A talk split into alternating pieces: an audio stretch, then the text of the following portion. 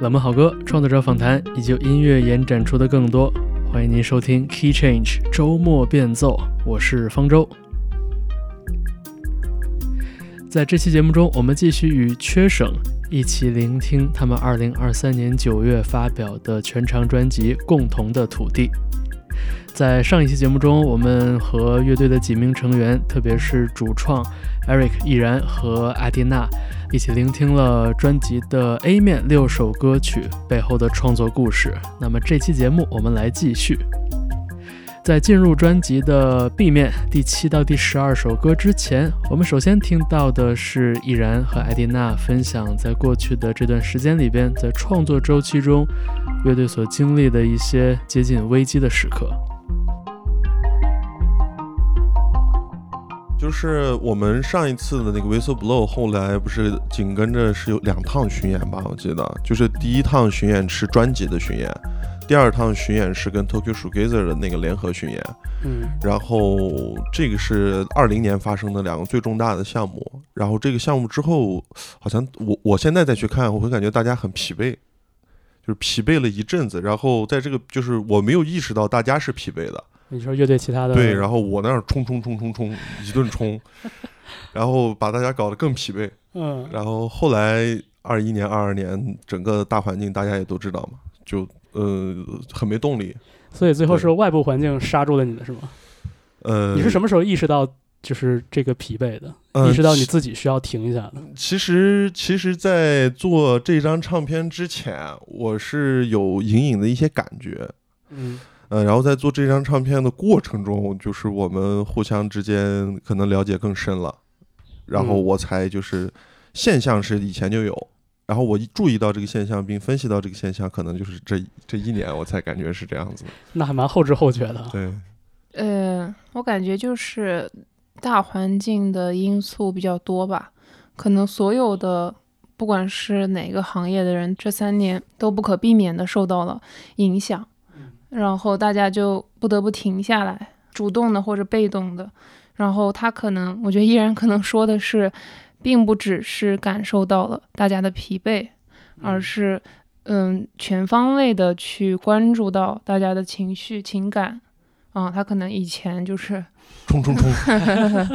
对，就是也是因为毅然在这个缺少乐队之余，其实自己也做很多跟编曲制作相关的工作。对，可不可以说就是这个工作的经历，其实对于你在比如说音乐和制作技能上是有比较多的提高？技能上肯定是提高了非常多，而尤其是呃，我以前可能在 Whistle Blow 的时候，就是我还不知道我在说什么，就是音乐上，我我不知道。但是，呃，锻炼这个能力呢，就是听别人想说他要说什么，就在音乐里。对，就在音乐里。然后后来呢，可能就会提高。但是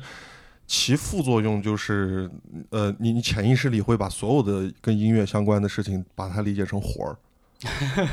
对，然后你一旦把它想成活儿，你就是没有感情的机器了。嗯，就会就是因为乐队的这种形式，它跟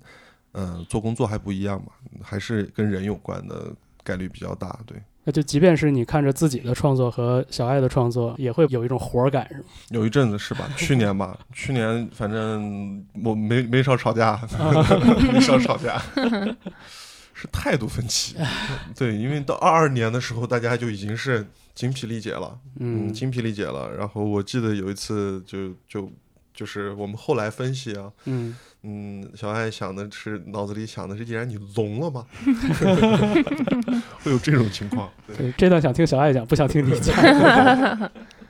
嗯，当时是觉得可能毅然这边有点一意孤行吗？还是怎样的？对，就是一意孤行。然后，嗯，其实如果说一意孤行的，嗯，过程跟结果，我都觉得是有道理的，嗯，是为了这个作品多于为了个人的一些，嗯，野心，嗯，嗯，是这样的情况的话，其实我就觉得还好，但是我当时会觉得说，呃，因为他手上突然多了很多的。技能，然后就像打游戏一样，然后你突然，你本来之前以前只有一个技能，然后你现在有四个，你就全想打出来，啊，然后他不是说你这个任务里边你可能就使用这两个技能就够了，啊，然后第三四技能要用别，比如说别的玩家他可能这三四技能已经发展的很纯熟了啊，你就不应该用三四，你应该让他去用三四，然后我们组合打一二三四嗯会更好一点。然后嗯，那个时候我就感觉他嗯，就是这方面比较沟通很困难，然后我就觉得嗯，就是跟他说你聋了这个事情，比较能让他意识到问题在哪儿。嗯啊因为他是对他来说，这个应该是他人生最最苛刻的评价了，对吧？对，一听到这种就，那绝对是有我有问题了，嗯绝对是我有问题了。当然，这过程，嗯，现在来说都很轻松啊，但那过程实在是漫长的让人想死那种。是是是是，这确实是一个非常振聋发聩的反馈。嗯，那这张专辑的录音和制作尘埃落定之后，再看这些作品，然后多少会有点释怀的感觉。我觉得，觉得那个一二三四组合技打的怎么样？嗯，从成品来说，你们自己觉得？我觉得就是最后的结果就是发展成了一个，不只是我希望它是这样一二三四大家一起组合打，更是这样是最好的。然后他也，嗯，大家也就是嗯认识到了这个问题，然后去这么做了，所以。嗯，整个过程就是就像他说的，从那个春节过后开始理这些手上的作品，哪些可以去放到专辑里面，然后可以开始录。整个过程和做出来的这个呃呃成品，我会觉得就是很好。嗯，就是这个阶段，嗯，是一个比较完整的缺省的表达。嗯嗯，我觉得，嗯、我我我感觉比比起那种释怀的感觉，我的心中更多的是我信任这张作品，嗯就是我觉得它是能能够说服我的，就即便这东西是我自己做的嘛，那以前的感觉是我说服我自己去做了一个东西，这个重点在于说服我自己嗯啊、现在的感觉是我做出来的东西能够说服我，我觉得那个主体变化了，对，那个主体嗯变了。这是很微妙的一个关系。对对对对对，嗯就是以前不会觉得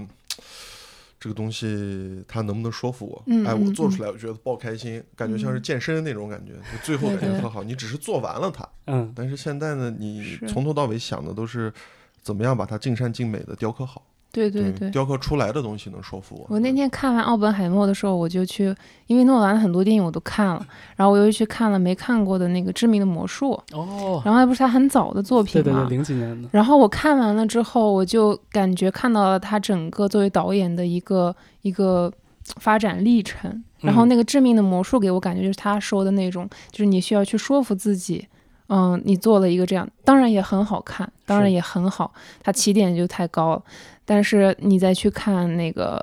《盗梦空间》，就是我感觉是那种被作品说服的感觉 啊。致命魔术还是有点太聪明了拍的，哎，嗯嗯是是是，我觉得诺诺兰的那个轨迹也是，就是很有意思。很有意思对，嗯在这个内核不变的情况下，就确实能看出他在不同时期有这个呃技法啊、镜头语言啊各方面的这种这种不同之处。我觉得能比对出这个不同之处，其实就是一个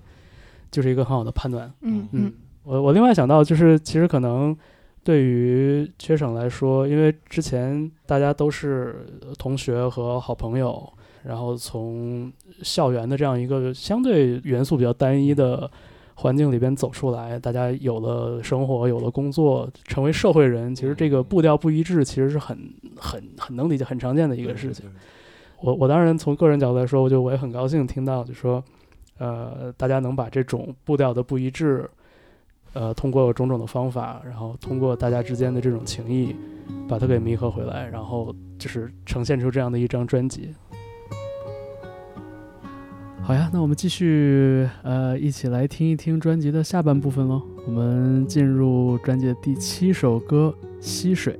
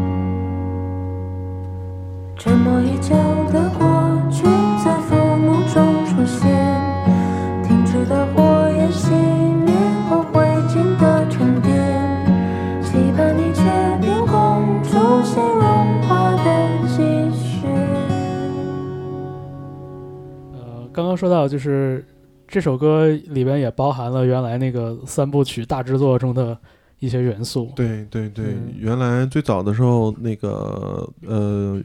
呃融雪那部分结束的时候，它应该顺理成章的直接在第一个音符接到新水溪水，应就是呃、嗯。这上面那个最早不是那样结的，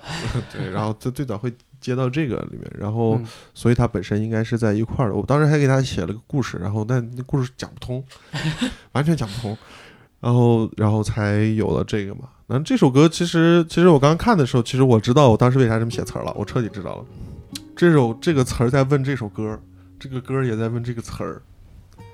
当时我脑子里想象就是溪水白沙那种啊，嗯我觉得特好，然后我写了这个树荫下溪边平静的白沙，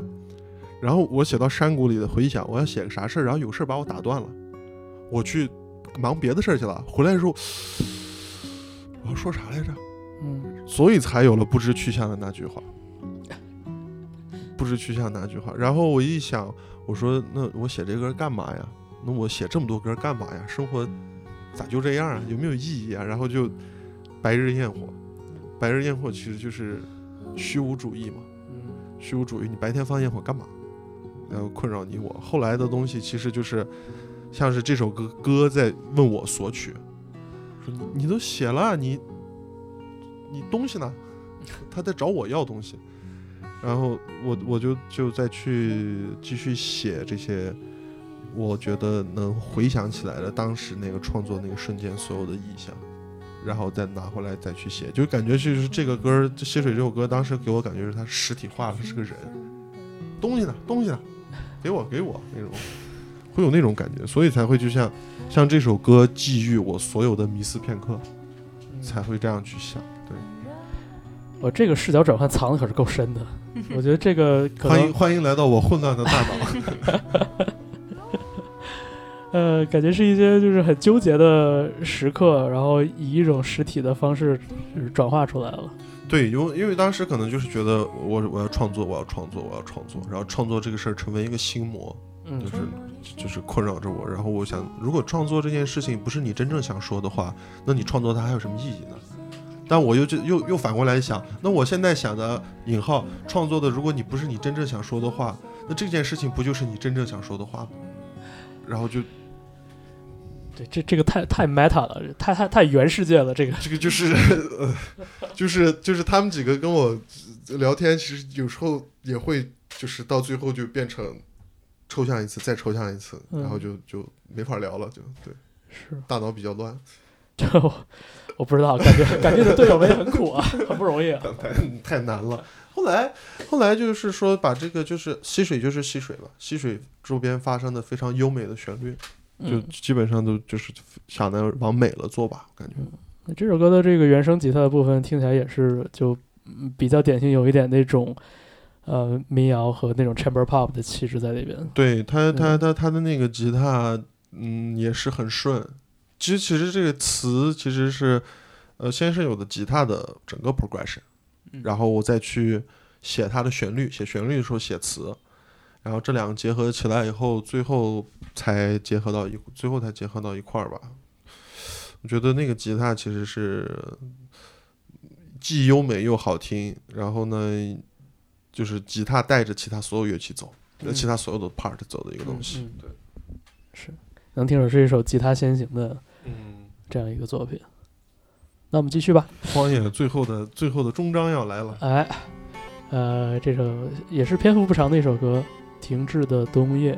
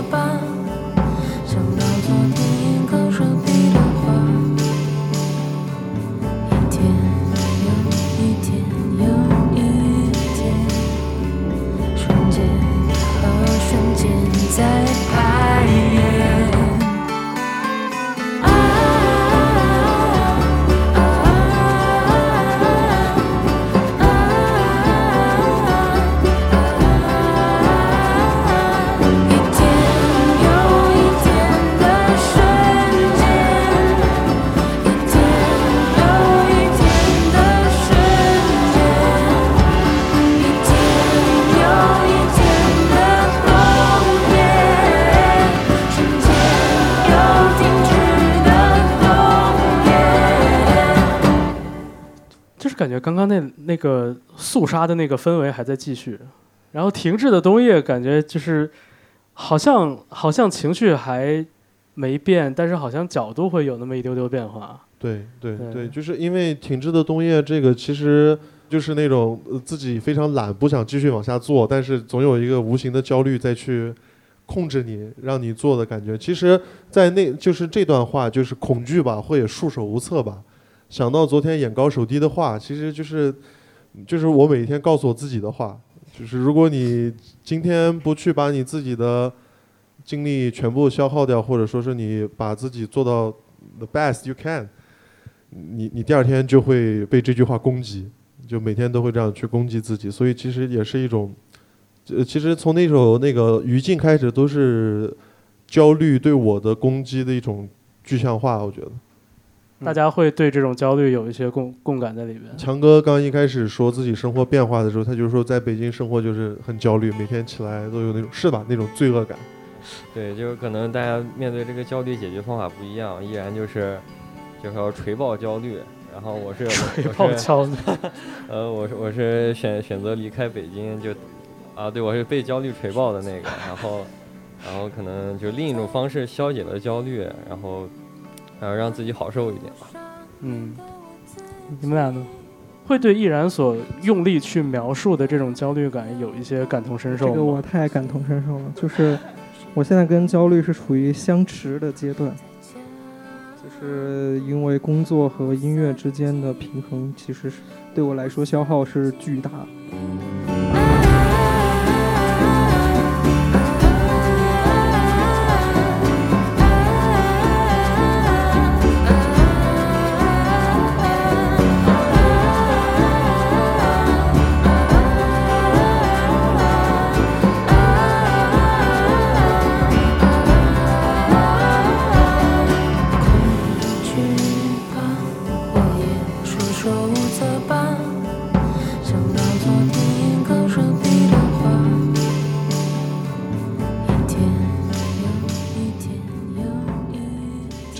歌其实就是叫什么“眼高手低与焦虑的浪漫史”。哎，对，其实就是创作这些的过程中，我嗯，表达以外，我感受到的那种，就是、就是关于焦虑本身的焦虑。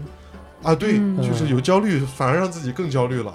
会会有那种感觉。然后，但是音乐上，我觉得这首歌又是我们非常大的一个勇敢的尝试。其实它也是五拍的歌，但是这个五拍就跟那个 Live Now Breathe Now 那个五拍是完全不同的，那个是 melodic 的，这个就是律动，就是一直在强调律动，然后基本上就是用的呃弹奏的方式啊，以及重拍的位置，以及最后做的材质，其实都是跟现代音乐就不太一样。就是它它有点像，嗯、所谓的世界音乐吧，但是我觉得还是也是一个很西部的一种，嗯，感觉就是吉普赛人在西部 Diablo，啊，Diablo Diablo 那种，对对对对对，就那种感觉的歌。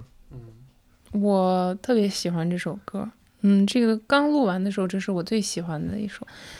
呃，因为我觉得，反正我自己在写歌的时候，我可能更多的主题是，不管是音乐上，还是色彩上，还是真正的文本上，都会想要去写那些比较，嗯，怎么说，人类的善，人类的温暖呐、那种那种东西，感情。然后我特别羡羡慕和嗯，或者说是觉得能够去窥探人性的恶这种嗯东西的作品是非常难的。嗯嗯，然后我不知道怎么去表达这个东西，嗯、然后反正我去表达，我就会表表达的非常的浅薄，我记得录音的时候，我我给他说，呃，录这句就是那个恐惧吧，或者束手无策吧。你嗯想想，你想最恶毒的方式骂人，最恶毒，恶毒到就是你要哎，但是为什么这个。我后面也觉得这个歌就是录出来、做出来之后，那种我们录的时候，因为因为你离麦克风很近，嗯你可以听到你声音里面的每一个细节。嗯那个时候感觉那个恐惧吧，或者束手无策吧，录的时候特别的那种威逼利诱那种感觉。但最后这个歌里面听着还是挺，反正我唱了，我还觉得还是不够满意，还是不够戏剧化。我我业务不行嘛，我再努力吧，我再努力吧。好的因为，因为到最后就是，其实音乐制作，你只有就比如说你在我面前唱歌，嗯嗯，这叫百分之百。OK。你最后所有的环节其实都是在降低它的保真度。就我我已经 try my best 了，但是那你说以后是不是要再夸张一些不好说。我觉得我觉得以当时的判断为主，？OK。以当时的判断为主。因为我们当时是往回收了的，就是我唱的特别那个恐惧吧的时候，你说可以收回来一点儿，太我我害怕了，因为我看不见他，我我我我听的我害怕了，已经开始，我哎别说了别说了，我难受。然后我在混这首歌的时候，我崩溃了，就是感觉就是就因为就是这个词是我自己写的，嗯我自己骂我自己的，我又在混这首歌，嗯，然后这个人就出现了。你的心魔已经被实体化了。对，他是不停在我旁边说，然后，然后，然后那天我要跟艾娜干个啥，然后我们就 cancel 了，说顶不住，顶不住，顶不住，今天顶不住。反正做这个歌也是，哎呦，挺害怕的。嗯，好像在我们听到的这八首歌里边，就是既呃看到了艾丽娜非常鲜活的对生活的一些观察，然后同时也借音乐的方式，呃，进入到了一定程度上的就是易然的这个内心的这种情感世界。我觉得两种色彩真的很不一样。嗯嗯，对，这张专辑里边整个编曲和就是音乐语言的运用立了很大的一个功，在于他把两种不同的看世界、看自己的方式给它弥合到一块儿去。嗯对，听到这个专辑的中后部的时候，就感觉好像是一个人，dark，做了噩梦。对，就是开篇的时候那个非常细腻的。呃，非常情感丰沛的那个声音，好像一不小心就是就做了一大噩梦的感觉。对，嗯其实其实我我现在才发现我写的这些歌，就是有些即便是用大调或者说相对暖的、养热情的东西，其实它它的那个就是底色底色是是是也不是恶啊，我感觉就是焦虑，焦虑、嗯恐焦虑和恐惧，嗯就是这两个东西，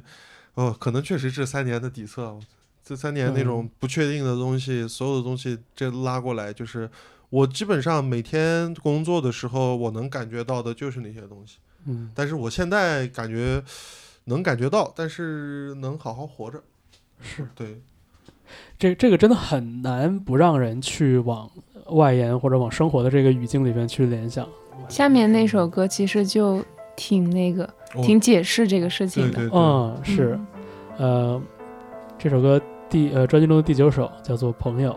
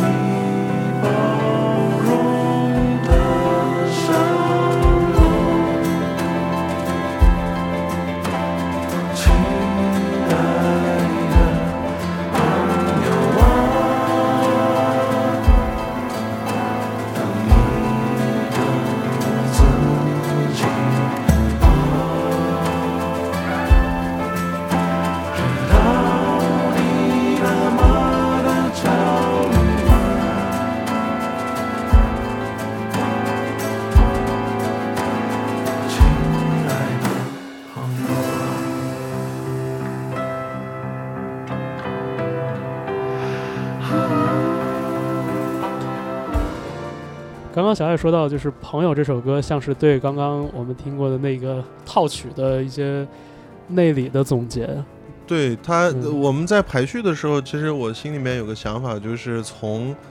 于静开始，我的我后面都是我我写的好几首歌嘛，嗯那个焦虑在一一步一步的往上爬，到最后就是，比如说到停滞的冬夜就是实体化，嗯就那个人出现了，然后开始在指责你，嗯然后到朋友的这首歌其实是一个精疲力竭，嗯。然后再去再去一些哀嚎吧，我觉得有点哀嚎，对，尤其是他副歌的那个连续的上升是一种哀嚎，嗯。然后到最后 struggler，迪娜老师出现，啪，哎，没事儿啊，没事儿这么一个说法。但是有意思的是，《朋友》这首歌其实，嗯、你要是按他完整的创作路径来讲的话，是我在我仍旧 ego 很大的时候，嗯反正就是觉得人过得蛮拧巴，挺痛苦的。然后我也挺拧巴，挺痛苦的。所以其实，嗯、这首歌在写的时候，其实也是，呃，有一个词，我觉得是我现在觉得最好的，就是呃，苛刻的要求，想必你自己也无法接受。对，这一方面是给我自己说吧，一方面也是觉得就是给朋友说，然后最后这个东西，呃，汇总到一块儿，其实就是一种。被彻底的这种焦虑凝视之后的一种哀嚎，一种哀嚎。但是同时，哀嚎的时候也有部分理性在告诉你，就是真的是，就是你自己把自己逼得太紧了，你逼得太狠了，然后你才会就是到这种状况，然后再去写了个就是稍微有一点嗯、creepy。我觉得就拿大调去写小调的旋律，就是一件很 creepy 的事情，然后才把这首歌最后去呃表现表现出来吧。其实前半主副歌是最先出来的，其实是一个很 overall 的东西。后半部分到这个呃痛楚皆不相同，一直到不被人需要的，其实可能是我自我的一个表达，就是很多时候感觉就是说了太多，或者说是想了太多之后，其实给予他人的也是一种压力，给予他人的也是一种很不好的一种情绪，最后就像是一种呃，像是一种悲歌吧，可能推到一个特别极极限的状态。其实这个我觉得有点像那个呃 Radiohead 的那个 Burn the Witch，就是那种他也是拿大调去写小调的东西，然后最后那种不安的东西全部啪啪啪啪啪啪啪没了，是那种那种感觉的一个作品。对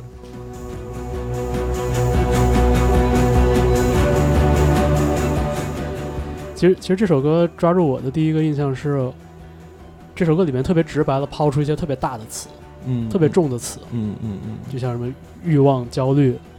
疑惑，然后什么亲密这样的词。欢迎来到我每天的生活，欢迎来到我每天的生活。我每天真的就是这样，就是就大白天的，大白天的干活干着干着，哦，这行不行啊？能不能干这活儿啊？但你最后还是得工作，还是得去做很多的事情，然后包括哎，那说你咋这么着急？啪啪啪，咋一堆事儿？就如果我不把那个打地鼠，然后把这些东西全部解决掉，我就被压垮了。嗯，我就一定会被压垮，我的秩序感，我的生活的既既定轨迹就就没了，我就可能就会变成大学时期那个，唉，好 emo 那种。我的秩序感其实来源于我消灭的焦虑和事情，所以这个东西我也不知道健不健康啊，但目前来看是我生活的一个方式，我觉得。啊，这种方式就是你讲出来好像讲的很轻巧，但是哇，正儿八经遇到太可怕了。是，啊，而且就是就是往往他给身边的这个环境带来的这些影响是可能第一时间自己是看不到的。对你以为是说话的问题，实际上说到底是你立场和态度的问题。是对其实语语言折射的都是背后的思考。对嗯，对，所以最后是连接、亲密、包容的相拥。啊是啊嗯是啊，但但就是这个东西，你得经历所有的焦虑疑惑，你嗯才有勇气，你去连接、亲密、包容。呃爱，我觉得这种事情就是你要勇有勇气爱，也要有勇气承受伤害。你不能就是你只要勇敢的去爱，但所有的伤害你承受不住。但可能不是这歌讲的内容啊，但是呃，我觉得现在再去看的话，其实就是你两极度 negative 和极度 positive 的东西，你都要感受过以后，你才有勇气，你才能去抓到你自己，抓到抓住你自己，哎，抓住你自己去勇敢。嗯虽然这最后大上升啊，那样子。我们曾铭记淡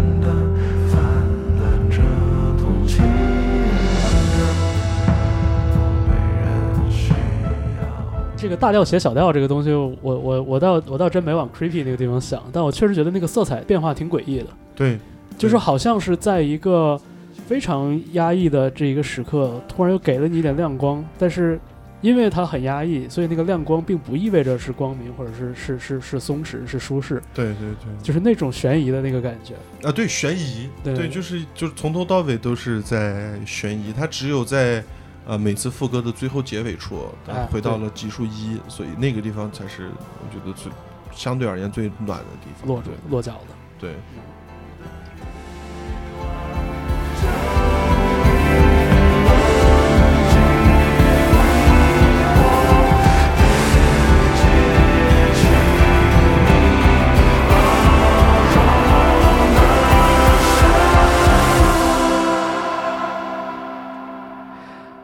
朋友这首歌好像正当焦虑达到了一个峰值的时候，下面的这首歌《Struggler》出现了，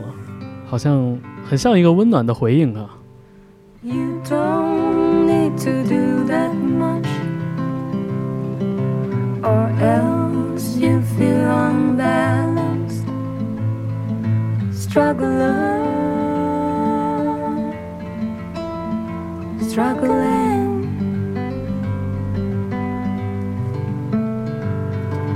There's so much need to be unlearned. Useless information. Poisonous. Poisoning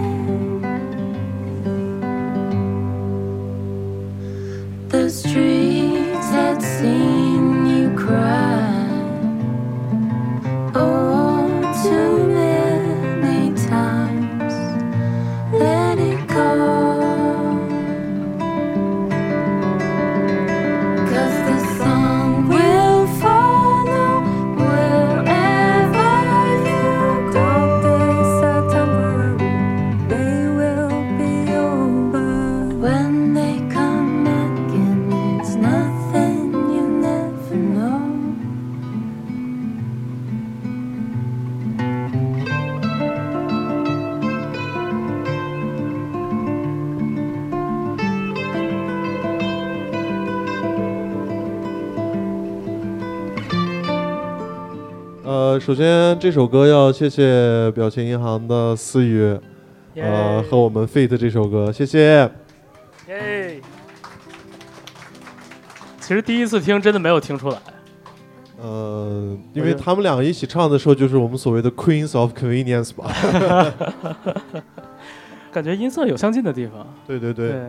呃，也有可能是就是最后做的时候，呃，我们在想尽可能的 blend together 嘛，就是、嗯，嗯，对。因为音域也比较相近吧，可能嗯。嗯。就是我们听到这首有点轻松的，就是稍微也不是轻松了，就稍微松弛一些的这个《Struggler》这首歌，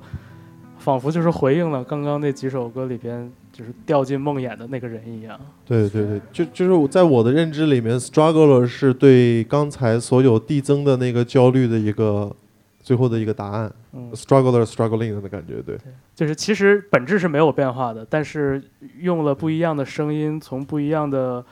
呃角度去去化解，用柔软去包裹这种焦虑。对，就是你我就是我会感觉我所有的自作多情被稳稳的接住了那种感觉，对 啊、但是这个所有的所有的经历的这些情绪也都是非常真实发生过的。，对对对，就是在这几年里边发生过的。就这三年里面，其实大家的、呃成长和感受到的东西，其实都是非常非常大的。哎，小爱写这首《Struggler》的时候，你心里有一个你要去对他讲的那样一个对象吗？对，嗯，这首歌最开始是先出来了前面那个四句话，我其实是就是想告诉我生命中的一个人，因为他总觉得自己做了很多，然后自己背负的责任很多。然后我在听他说的时候，我就是觉得，嗯，也许是因为你有能力可以做这些东西，然后也许是因为这就是你的选择。但是不管是怎么样，你就其实不用做。如果你不想做、不开心，就可以不用做。然后那些你所学到的，就是告诉你你的角色是什么样的，然后或者说是你应该做什么、不应该做什么，这些事情你都应该去 unlearn。嗯就是就是，我就觉得很多我们学到的，其实很多东西在六七岁就学完了该学的东西，然后从七岁到在成年这段时间学到很多东西，其实都是很冗余的。嗯，对于一个人的 健康来说，可能是 呃，其实就是就是有点像是，呃，为身边的人、为在意的人卸下这个负担的那种感觉。对。然后这个歌词里边还套了一个 Dog Days。对。哦，对，狗日子，就因为表情银行是去年那张专辑不是叫《狗日子》嘛，然后刚好以前我小时候特别喜欢听一首歌，不知道大家有没有听过，就是那个 Florence and the Machine。啊 The dog days are over，那个 The Dog Days are over。对，然后我小时候就一直记得 dog days 这个词，就是指一种嗯比较 emo 的一段时光，比较悲伤的一段时光。然后后这个中间的这一段儿是后来说要请到思雨，他愿意来唱这首歌的时候，我才加进去的一个桥段，然后就一就是搞了一个有意思的，因为刚好那句话是他唱的，嗯，是一个对小彩蛋。啊、联动，因为我们今年就是跟表情银行成为了很好的朋友，因为我们特别喜欢他们的音乐，然后可以互相欣赏，然后在音乐上有这样的战略合作伙伴，好朋友，感觉到非常的幸运吧。然后这也是跟朋友相关的嘛。然后其中有一句话就是，我当时问我们这个吉他手，因为我们排练是我们俩家住的很近，然后我们每次排练都是一起回家，然后我就问他，因为我当时就是这两句话写不出来，但是我我知道我想表达什么，就是说大家可以不用想的那么多，然后因为真正你在活着的时候那种感觉是什么样一种感觉呢？当时我找不到一个说法，然后我就问他，然后他特别 快快的就给我回答了。我说：“小雨，你你那个你什么时候觉得自己最活着？就是最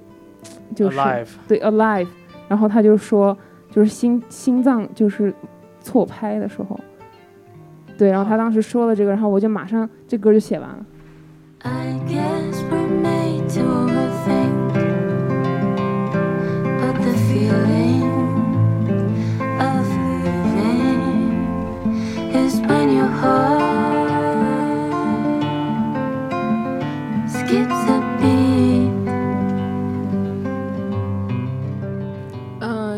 上首先是我一直想写一个这种纯粹的民谣的东西。嗯嗯，你可以听出来它是那种非常根源的，呃，很很甚至有一些 country 那种东西的影响。是啊，因为这些东西对我来说是一直是我最喜欢的音乐风格，然后我就一直想写一首这样的东西。呃，然后那个时候恰逢表情银行他们发了他们的那张《狗日子》的专辑，然后，嗯，他们的那首最喜欢的，当时一出来最喜欢的那首歌叫《安全降落》嘛，然后这首歌我当时非常喜欢，然后也去扒了一下，然后发现就是他用的是一个音乐中非常常见的一个和声进行，就是一六四五，然后我就说哦。哇，一六四五，因为我以以前就是特别喜欢一些奇怪的和声，嗯啊，就是一定不要一六，一定不要回到五，再回到一这样。然后我发现哇，一六四五可以写这么美好的歌曲，然后那我就也在吉他上就是用最简单的那种封闭封闭和弦，对吧？开放啊，开放开对不起啊。对，用用那个一六四五去弹了一个这样的，就是最 typical classic 的 finger style 的这样一个东西，嗯然后也是这个 finger style 其实也是从 Laura Laura Marlin 的歌里面扒的学习的，然后就出来了一个这样的一个和声进行嘛，然后中间的那个可以听到还是有一个比较缺省的做法，就是还是在中间和声搞了一，些呃，搞一些搞事儿，搞一些搞事儿，就是，呃，他是这样，就是呃，我们当时这个是倒数第二首解决的歌，然后呢，因为倒数第二解决这歌的时候，这歌的编曲其实还没完成，然后然后我们俩就碰嘛，就是我觉得加一块儿，就他当时就是说他艾娜觉得 他说缺个东西，嗯缺啥呢？这块的转变缺一个 transition，嗯，说 need some Eric's magic。啊，对对对，对，然后我说行吧，那搞点 magic 吧，搞点 magic，就是那就咋办？就就变个色彩呗。嗯这根 C 大调，嗯然后呢，在中间那块的地方呢，其实已经它已经变成了 D Dorian，虽然它都是同一音儿一个都没变，但是弹法和你讲的那个强调的音变成了 D Dorian。呃，所以呢，在 D Dorian 里面，你去继续弹 C，你它中间那段的那个曼曼托林的旋律，其实就是艾娜主歌唱的旋律，音高是一模一样的，但呢，就是不同的调式下，它色彩是完全不一样的。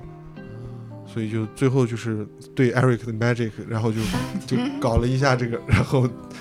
最后最后也是改了一些些和声吧，因为到最后就是我有些我实在是啊不能这样子，你从头到尾都这个嗯。你是觉得太直白了？但是民谣里面就很多这种写法，啊对。是。嗯。对我我我当然还是希望就是就我参与编曲的这个歌曲，它某些地方能让我眼前一亮，那种东西在其他音乐里面也很吸引我，所以我在做的时候，我才会想去呈现这个东西。对，最后好像就是也不是特别明显，但是嗯有他那个的话，就会觉得这个特好。是.我觉得中间曼托林那段比较合理，在于就是我会期待，就是说这种柔软的关怀的东西，也是一个比较 sophisticated 的一个一个一个表达。我觉得过程过程上来讲，那段其实你要给他加一个解释，其实是你的思考，你思考的时间，嗯嗯嗯思考完了你才说嘛。嗯嗯嗯嗯，对，也是很好的一个解读。呃，在《Struggle》这首歌之后呢，《平原》这首歌也是比较早发行，而且获得了大家很多的正面反馈的一首歌。对，乡间的脚印，随我的记忆缓慢消散，活在蹒跚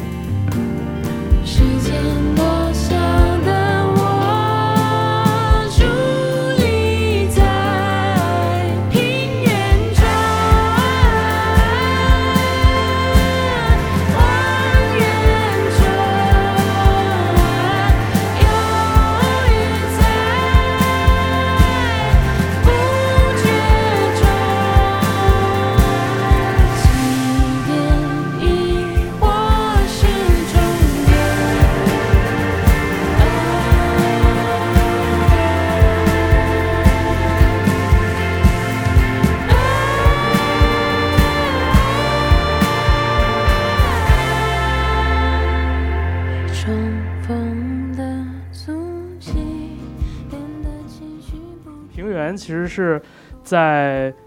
二零二二年正式上线数字平台的时候，就收到了很多朋友的反馈，对对对，很好的反馈。上线的时候我印象也很深，就是还身在上海封城的那那个日子里边，然后对干完了搬快递的活儿，听到了这首歌，觉得很受触动。呃，感觉这首歌里边所讲到的那种很开阔的感觉，正是就当时肉身受限的时候最想要的那种东西，那种感觉。而且我发现这这首歌放在这张专辑里之后，它有了一个全新的上下文，仿佛是。对对对对，因为呃是这样，在我们当初决定去录制三首歌，这三首歌分别是呃平原，然后和 Live Now Breath Now。啊、还有朋友这三首歌的时候，我们其实当时对这张唱片的构想已经就是宏大到不可实现了。对，所以那会儿本来平原是打算做一个巨型的一个收尾，像是公路电影那种巨型的开阔那种收尾。嗯但是在经历了那场录制，然后后来整个我们周遭发生的变化以后，它现在更像一个当前旅途的一个终点。但是我们已经踏向了接下来的旅途，所以才把明日天气如何问号对明明天的一个展望放在了最后一首。嗯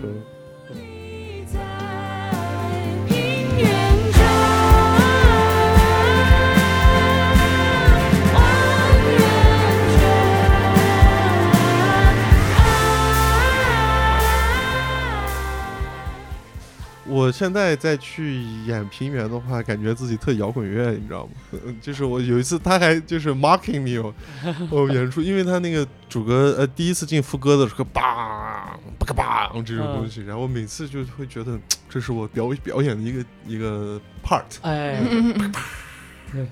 对我主要是当时演到那儿，然后我是走到他身边去了，我唱嗯我就走嘛，嗯。然后他就在那儿在我面前，就是那个那个扫弦，就是属于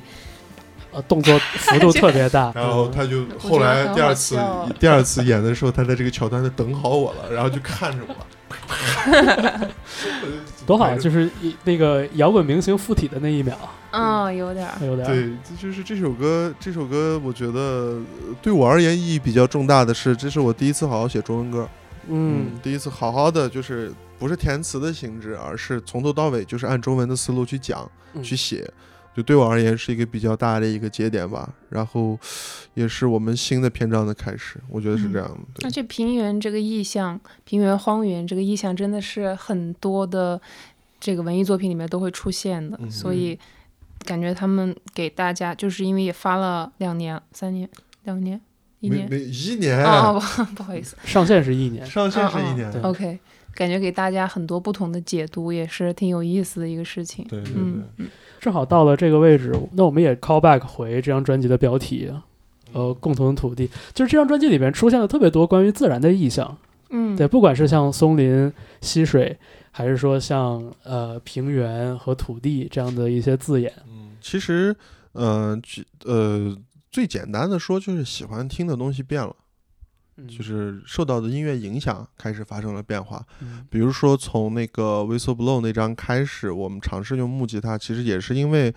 嗯、我听的歌，它逐渐从 Dream Pop、Shoegaze 这些可能更九十年代的这些东西，变到了零零年左右的 Indie Folk。嗯，然后喜欢的东西发生了变化，然后呢，接触的文艺作品，比如说像《荒野大镖客》呀，然后像《海边的曼彻斯特》，它都是很实实力化的东西。嗯然后这些东西呢，呃，结合起来，其实就是自己想表达的方式。就是你做音乐，你最终除了表达以外，还要取悦你自己嘛。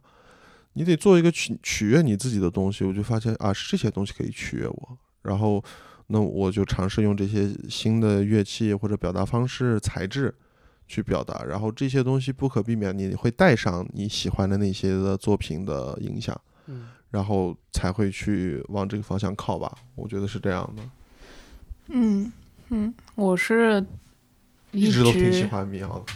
对，而且就是自然这个因素，嗯大自然的这个东西，在我的生活里面是一个挺重要的一个部分，嗯所以就很自然的会，嗯，在创作和一些生活的感悟上，跟这些东西跟自然有连接，嗯嗯。这个封面你觉得怎么样？我特别喜欢这个封面，这个封面我我不知道，因为有没有意思？就现在看的是一个打样的东西，就是就我很喜欢，但是我我好像会期待着它以一个更精致、更高清的一个印刷质量呈现出来。是，但是因为这个是 PVC 的，就是它是前面这个狐狸跟这个土地是 PVC 的，啊它就有一点这种对虚，对对对，它就没那么实，嗯这也是一个对。但是我们想把这个趣味性放在就是嗯清晰度前面，因为你看它是这样的，它可以拿出来，嗯，嗯嗯。共同的土地，就是有点像是人与人之间的呃交集，嗯或者说是呃人与人之间的关系的一个最基础的东西。对对。对，就是不管有与没有，它都它都是人与人之间关系的这个最先决的条件。对，你说的嗯特别我其实。其实就是，嗯，整个这个事情，整个很多我的感受，其实都是在这张唱片快到末尾的时候，那我才真正认可一些东西。就是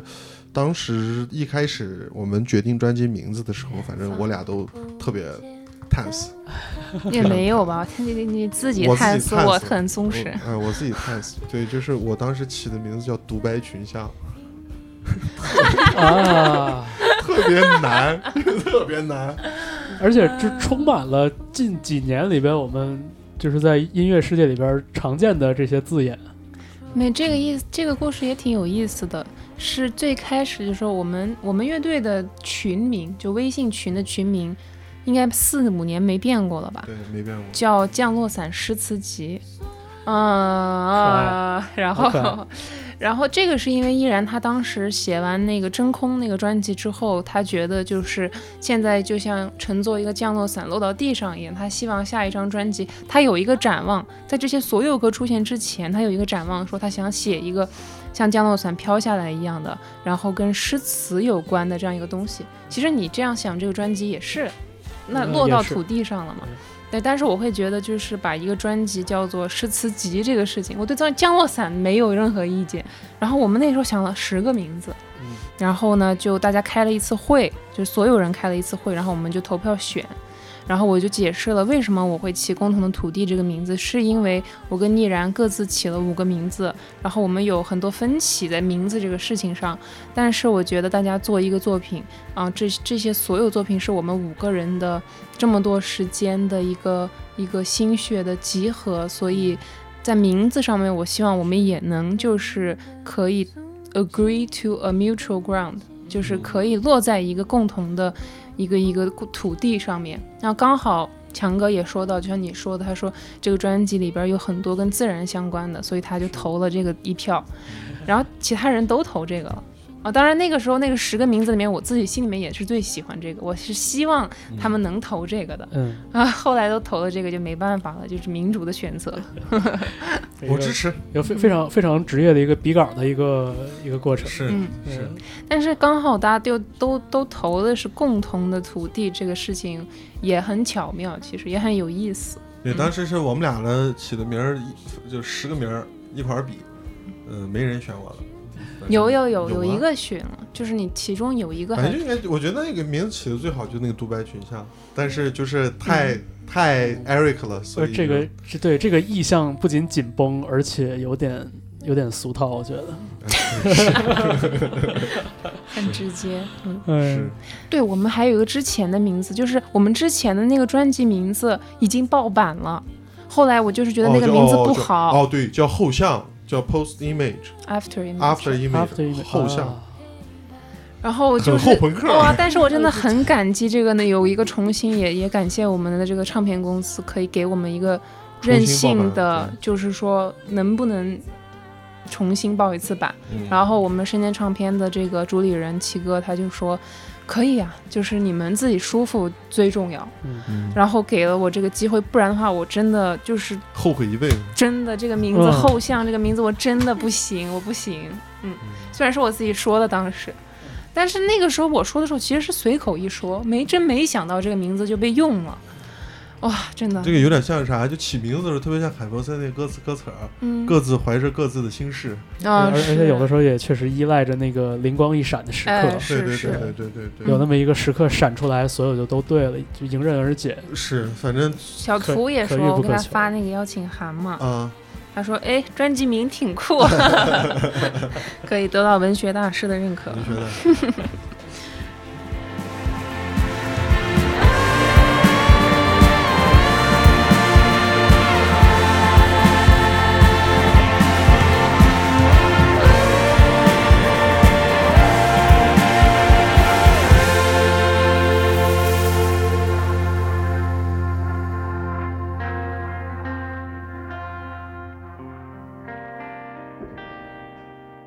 在这张专辑的最后一首歌，第十二首叫做《明日天气如何》。嗯，呃，能感觉出这个词作也是蛮用力的。很用力，用力过用力过头了。康斯坦丁，这这个已经这个这个词儿已经是删了二分之一了，已经删了二分之一了。明日天气如何？我多云渐晴，我天崩地裂，堕落天使和康斯坦丁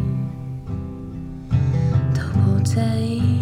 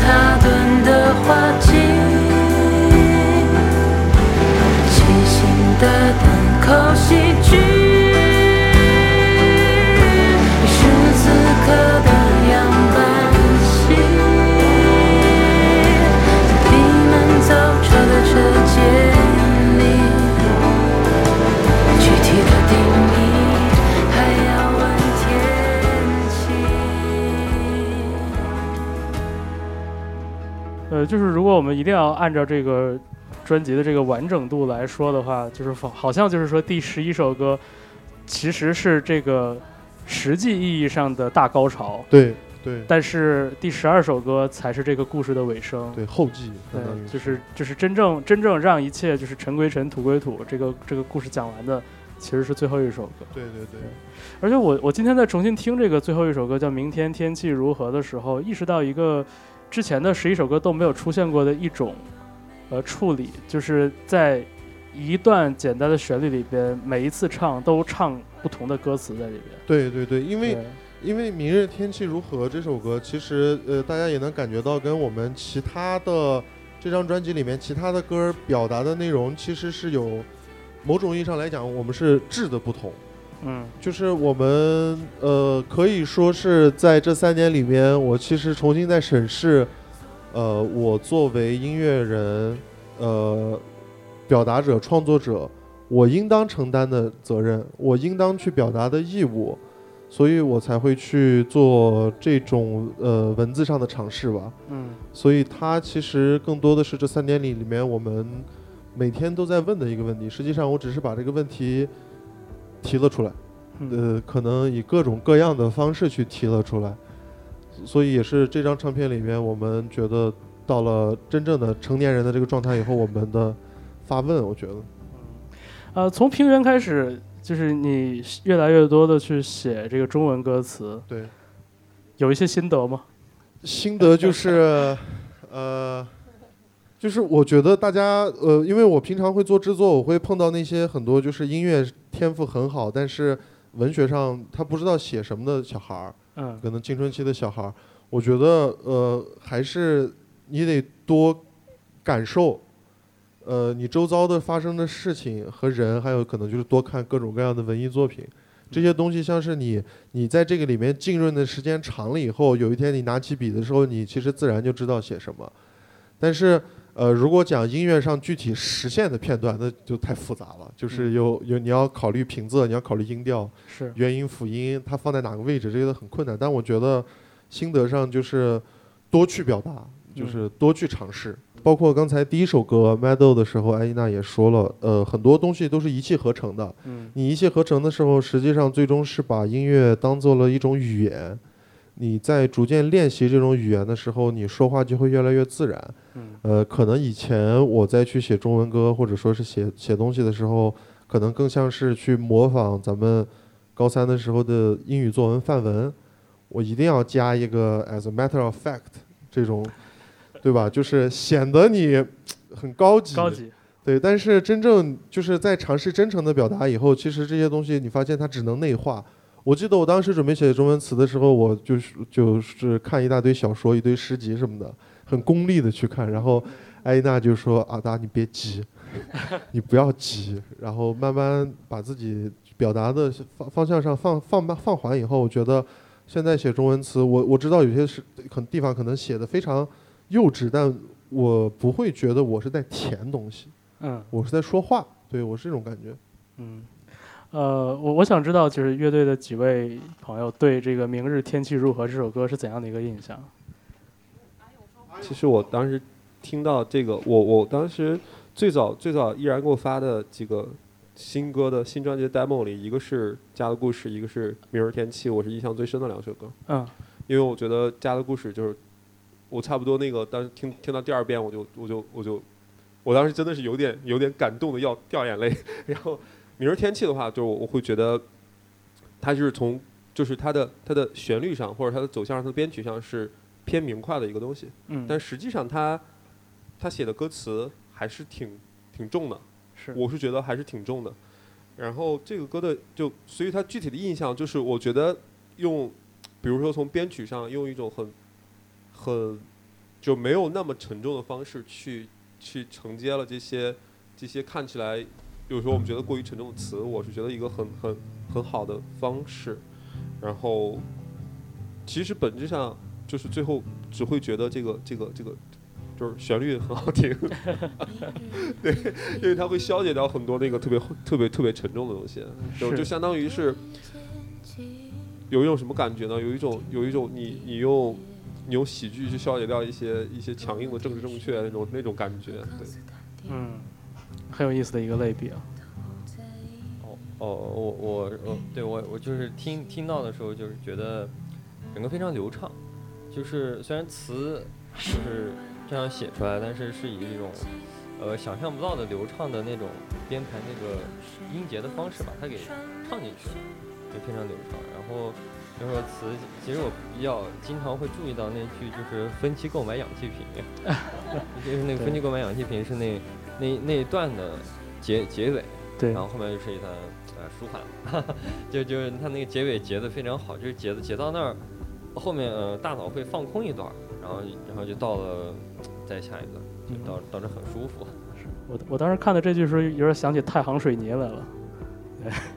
我觉得就是这两首歌作为这张专辑一张完整的专辑的收尾，其实也有点像是，呃，是给这个完整的故事，不仅赋予了一个比较开阔的一个结尾，甚至还是有一点开放性的这样的一个结尾。对对谁又能忘记重演的过去？多云渐晴后转小雨，泥水晕染了。你我他在时代车轮实这么多感受到的东西，其实都是你无法控制的事情发生了，然后你才会去遇到各种各样的窘境和各种各样的感受。那么未来这些东西到底是无法控制的，还是可以控制的？到底是天气预报控制，还是天气本身在控制？所以就是，呃，这实际上是对未来的一个发问吧，我觉得，当然也是，呃，我们在平原中的一个最终的主题，就是最后那个左右皆虚无主义，就是是我的一个观点，就是都没用，嗯都没用。就是你无论站哪个立场，无论你是善良的人还是邪恶的人，都没用。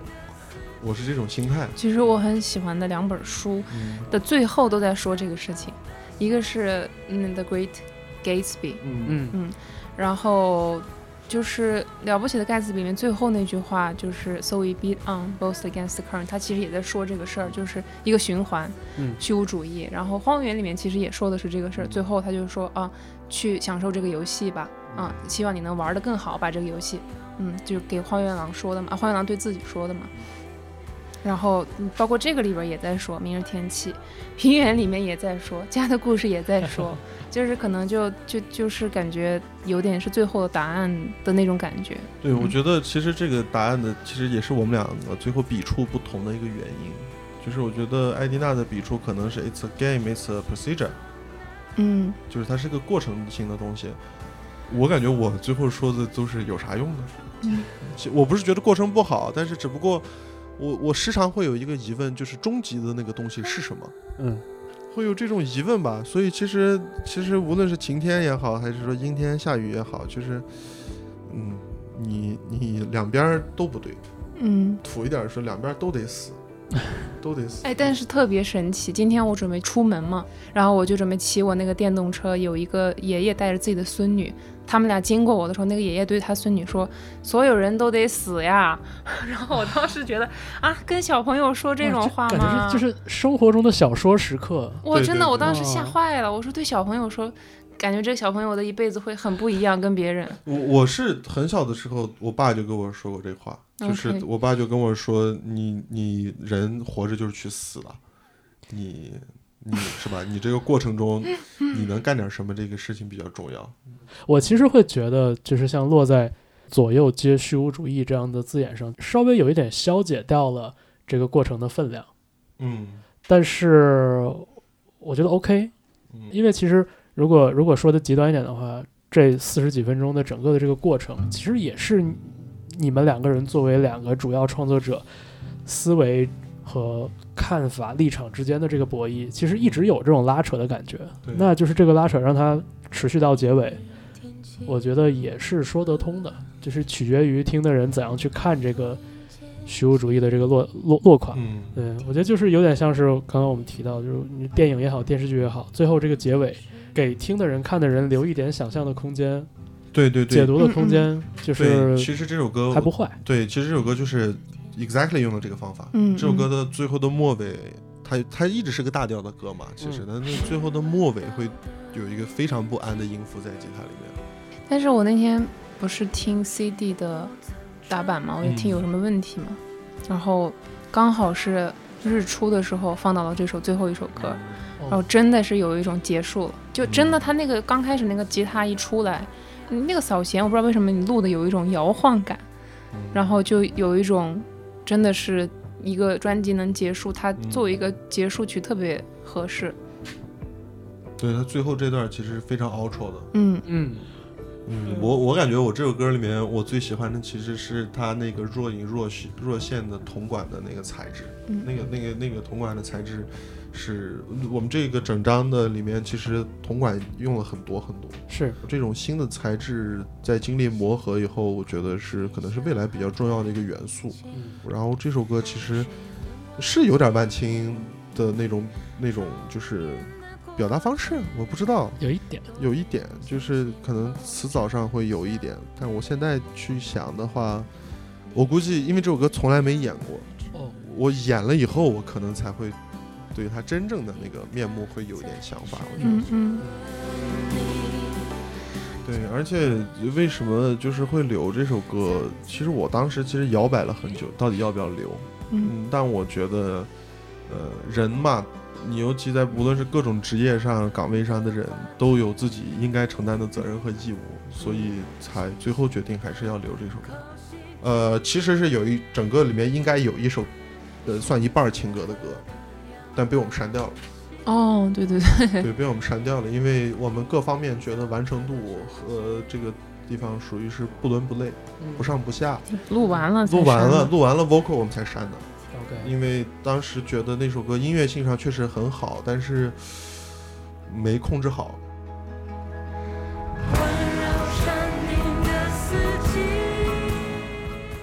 呃，我觉得确实在这个呃聊天的过程中，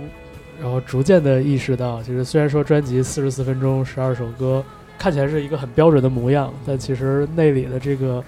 推敲的东西也是可以无限延展下去的。对，嗯这次我觉得音乐语言音乐语言上其实是很真诚的，音乐和文字语言上都是挺真诚的一种表达。那应该大家能感受到，我觉得嗯，是吧？我想还是